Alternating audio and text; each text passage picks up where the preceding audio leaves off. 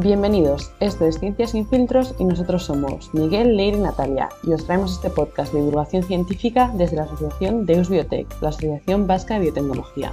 Hoy Leire nos va a hablar sobre los biocombustibles, de los que yo ahora mismo no sé nada. Así que Leire, cuéntanos, ¿qué son los biocombustibles? Bueno, para entender mejor el término biocombustible vamos a empezar por su definición, que es algo facilito entonces, ¿qué son los biocombustibles en sí? Bueno, se entiende por un biocombustible aquel combustible que se obtiene a partir de biomasa. Entonces, en la actualidad se ha aceptado el término de biocombustible para llamar así al grupo de productos energéticos y materias primas de tipo renovable que se formen por vía biológica. Vamos, que quedan fuera de, este concepto los combustibles fósiles que conocemos como el petróleo, el gas natural o el carbón. Estos biocombustibles son una alternativa viable y ecológica a los combustibles fósiles, por lo que reducimos así el modo de contaminación que, suponen los combustibles de toda la vida. Estos biocombustibles se clasifican en distintas generaciones. Tenemos los combustibles de primera generación, de segunda generación, de tercera y de cuarta generación. Vale, sí, eso, eso me suena. Los de primera eran, si no me equivoco, los que se fabricaban a partir de las cosechas, ¿no? Que se destinaban a la alimentación humana o del ganado. Entonces, si no recuerdo mal, las principales fuentes de este tipo de combustibles son, entre otras, el almidón y el azúcar, que se obtenían del cultivo de maíz o la caña de azúcar para producir bioetanol y biodiesel. El problema de esta generación es obvio, es un conflicto moral, ya que estás destinando recursos que pueden ir a la alimentación habiendo países que aún pasan hambre. Si no recuerdo mal, esto creó la crisis de la tortilla entre México y Estados Unidos. Sí, has acertado de pleno, o sea, justo has dado en el clavo con la definición. Estos serían los biocombustibles de primera generación que les llamamos. Pero bueno, como he dicho antes, aparte de estos biocombustibles de primera generación, también tenemos otras tres generaciones más. Entonces, por una parte, tenemos los biocombustibles de segunda generación, que estos surgen ante la gran demanda de biocombustibles y se obtienen a partir de biomasa de naturaleza lignocelulósica, es decir, de aquella biomasa que es de naturaleza leñosa o fibrosa. Entonces, por este motivo, aunque supongan un ahorro en las emisiones, su producción sí que es más costosa y es más complicada que los biocombustibles de primera generación. Y bueno, este grupo de biocombustibles se produce con cultivos que no se destinan a, la alimentación o que se consideran desperdicios como aceite usado, tallos, cáscaras de fruta, envolturas o virutas de madera. Luego tenemos los biocombustibles de tercera generación, que son aquellos que se obtienen a partir de algas o microalgas y para ello se utilizan las técnicas de biología molecular. Estos organismos tienen una capacidad de crecimiento mayor que la de cualquier planta y además también contienen una alta cantidad de lípidos y esto por ello aumenta el rendimiento y la producción del biocombustible. Aunque en algunas ocasiones están incluidas dentro de los biocombustibles de tercera generación, las microalgas, como he dicho, también son fuente de aquellos de cuarta generación. Y esto sobre todo sucede cuando, cuando se someten a modificaciones genéticas.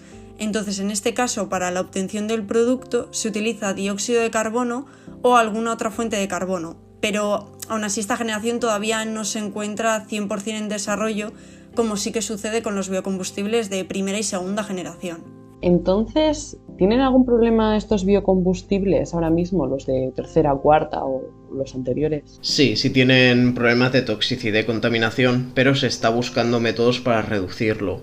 Por ejemplo, se han desarrollado varios métodos para mejorar la conversión de biocombustibles, por ejemplo usando eh, organismos modificados genéticamente para hacer esta conversión más eficiente, sobre todo en el caso de la lignocelulosa.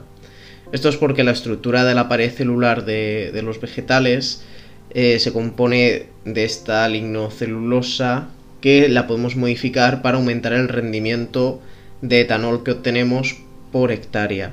Esto es debido a participación de la biotecnología que puede influir en la densidad del rendimiento modificando la fisiología de las plantas. Además, se han modificado cultivos que consumen menos nutrientes o los consumen de manera más eficiente, pudiendo hacerlos crecer con menos fertilizantes. Por lo tanto, la escala de producción de biocombustibles puede aumentar al producir cultivos de biomasa en tierras eh, pobres o marginales, es decir, en tierras, por ejemplo, que sean muy secas o tengan poco, pocos fosfatos o nitratos o algún nutriente esencial. Por ejemplo, también un aumento del contenido de celulosa y hemicelulosa da un mejor rendimiento en la fermentación, pudiéndose obtener mayor cantidad de etanol por tonelada de biomasa. Y la investigación ya se ha llevado a cabo con éxito para clonar genes que codifican enzimas de esta celulosa o poligalacturonasa. Vale, entonces, a ver si se ha entendido bien. El término biocombustible se está refiriendo a un grupo de productos energéticos y materias primas de tipo renovable que se forman por vía biológica. Y actualmente estos biocombustibles los podemos clasificar en cuatro generaciones.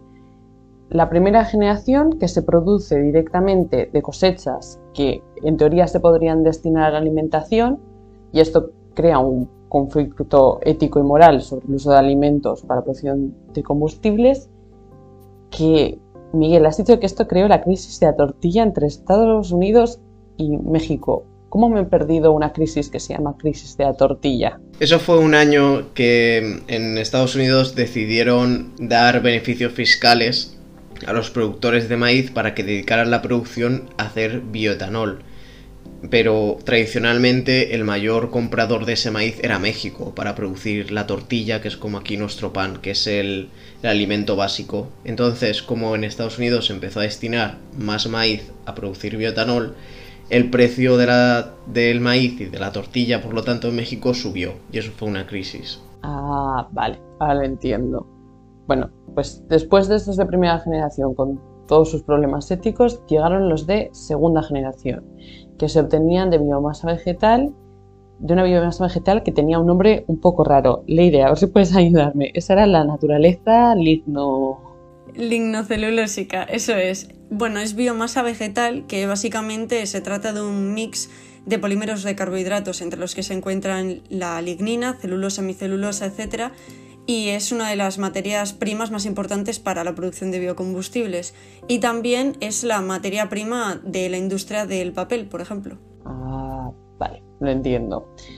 y luego, después de estos, tenemos los más nuevos, diríamos, que serían los biocombustibles de tercera y cuarta generación, que los dos son muy parecidos porque los dos utilizan microalgas para la producción de biocombustible, pero que se diferencian sobre todo porque las microalgas que se utilizan en la producción de biocombustibles de cuarta generación son sometidas a modificaciones genéticas que el resto no.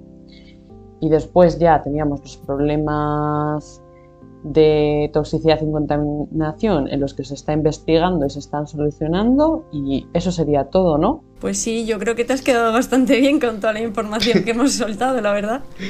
Ha sido una buena introducción entonces. Perfecta, la verdad habrá que continuarla con más información, ¿no? Pues sí, si a la gente le interesa, podemos seguir hablando y, podemos indagar más en, en, los biocombustibles de diferentes generaciones y también en otros proyectos que estén pensando de cara al futuro. Perfecto, pues eso lo veremos en próximos episodios. Como siempre, nos podéis encontrar como arroba bibliotec en Instagram, Twitter, Facebook y LinkedIn. Y en la descripción nos dejamos nuestro correo electrónico para que nos preguntéis dudas, curiosidades o si queréis que hablemos más de biocombustibles, pues hacérnoslo saber. Muchas gracias por escucharnos y os esperamos en el siguiente episodio. Es que ricasco en chutagatik, eta horren gorarte.